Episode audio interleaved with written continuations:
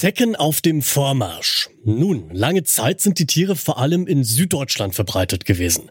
Doch mittlerweile erstreckt sich ihr Herrschaftsgebiet in Deutschland von Flensburg bis nach Garmisch-Partenkirchen, also einmal quer durch die Republik. Warum das so ist und welche Folgen das für uns und die Natur hat, das schauen wir uns heute mal genauer an. Ich bin Till Schibels. Moin. Zurück zum Thema.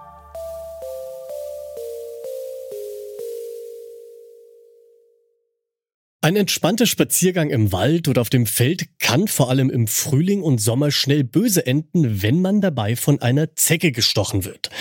Denn sie machen es sich gerne an warmen Stellen gemütlich und können schon viel auslösen mit so einem kleinen Stich.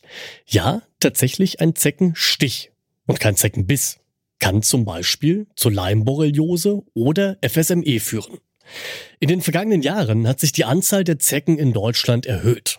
Ein einfacher Grund dafür sind die milderen Winter und die wärmeren Frühlingsmonate. Aber wie genau verändert sich dadurch die Verbreitung von Zecken? Das weiß der Parasitologe Alexander Lindau von der Universität Hohenheim.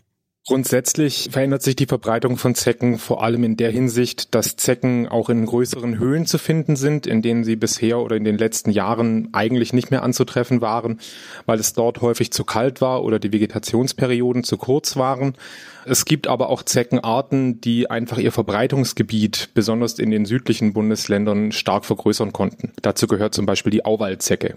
Vor allem die milden Temperaturen im Winter sorgen also dafür, dass Zecken diese Jahreszeit überleben und dann früher im Jahr wieder aktiv sind.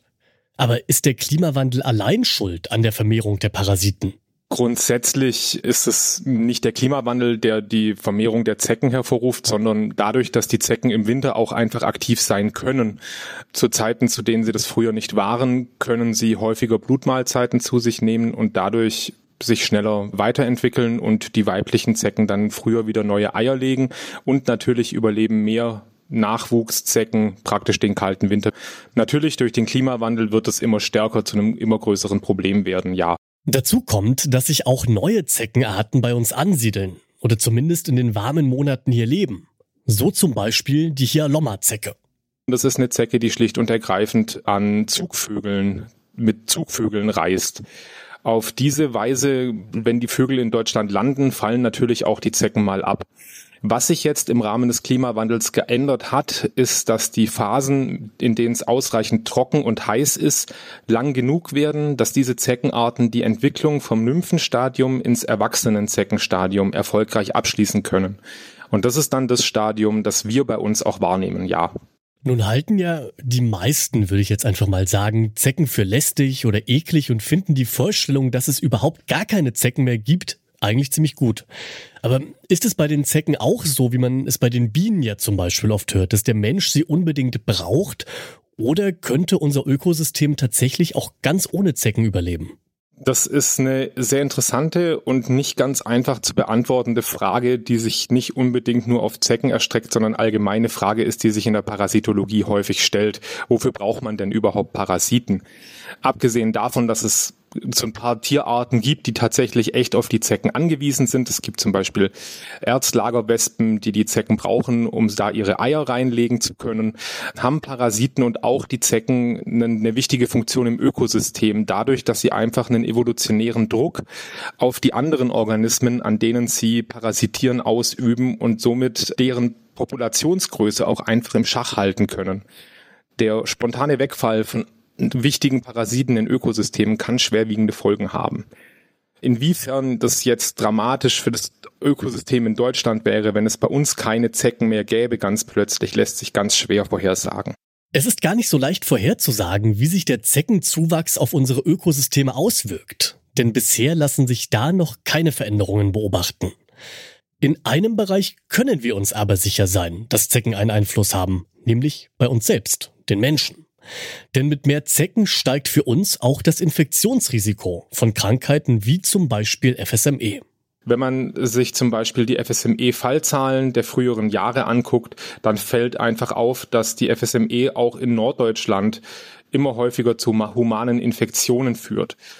Das wird zwar wahrscheinlich nicht auf die Verbreitung der Zecken durch den Klimawandel zurückzuführen sein, das ist bisher noch unklar, woran das liegt, aber da die Zecke der relevante Überträger für die FSME ist, wird es da garantiert schon auch irgendwo mit reinspielen.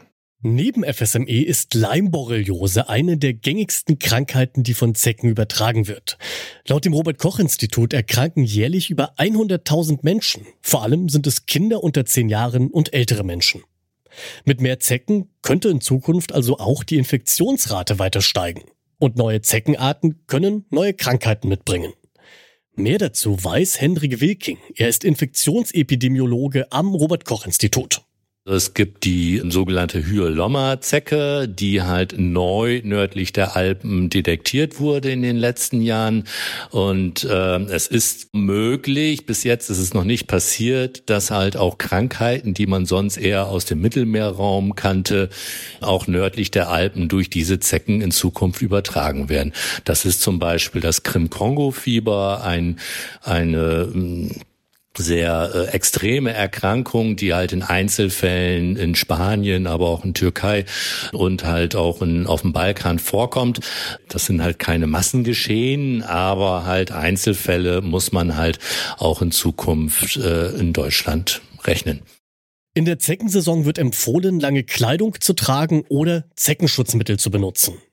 Gegen FSME kann man sie auch impfen lassen. Bei Leimborreliose geht das bisher aber noch nicht.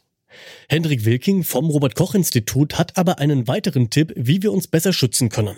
Den Menschen in Deutschland sollte halt noch stärker bewusst sein, dass Zecken halt Krankheiten übertragen und ein Zeckenstich schnell entdeckt werden sollte. Man sollte sich also absuchen und die Zecke schnellstmöglich entfernt werden sollte damit es nicht zu einer, zu einer Übertragung kommt.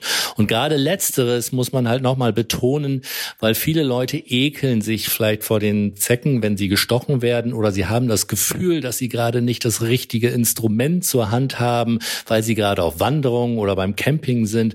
Aber es ist halt besonders wichtig, dass die Zecke schnell entfernt wird, weil gerade in den ersten Stunden des Zeckenstiches ist die Übertragung unwahrscheinlich und die steigt halt mit der Dauer des Stiches an. Das heißt, wenn man gerade keine Pinzette zur Hand hat oder es ist gerade Wochenende und die Drogerie oder die Apotheke hat gerade nicht geöffnet, dann sollte man es aller notfalls auch mit dem Fingernagel entfernen, damit halt die Bakterien sich nicht übertragen. In Deutschland nimmt die Zahl der Zecken weiter zu. Mittlerweile sind sie nicht nur im Süden zu finden, sondern im ganzen Land. Einer der Gründe dafür sind mildere Temperaturen. So können sich die Zecken nämlich weiterentwickeln.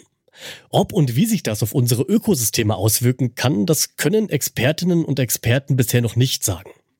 Dafür hat der Zeckenzuwachs aber konkrete Folgen für uns Menschen. Denn das Infektionsrisiko steigt und neue Krankheiten können eingeschleppt werden. Damit sind wir raus für heute. Mit mir auf Zeckensuche gegangen sind Lars Fein und Johanna Mohr. Produziert hat diese Folge Florian Drexler, Chefin vom Dienst war Alina Metz und ich bin Til Schewitz. Bis zum nächsten Mal. Ciao. Zurück zum Thema vom Podcast Radio Detektor FM.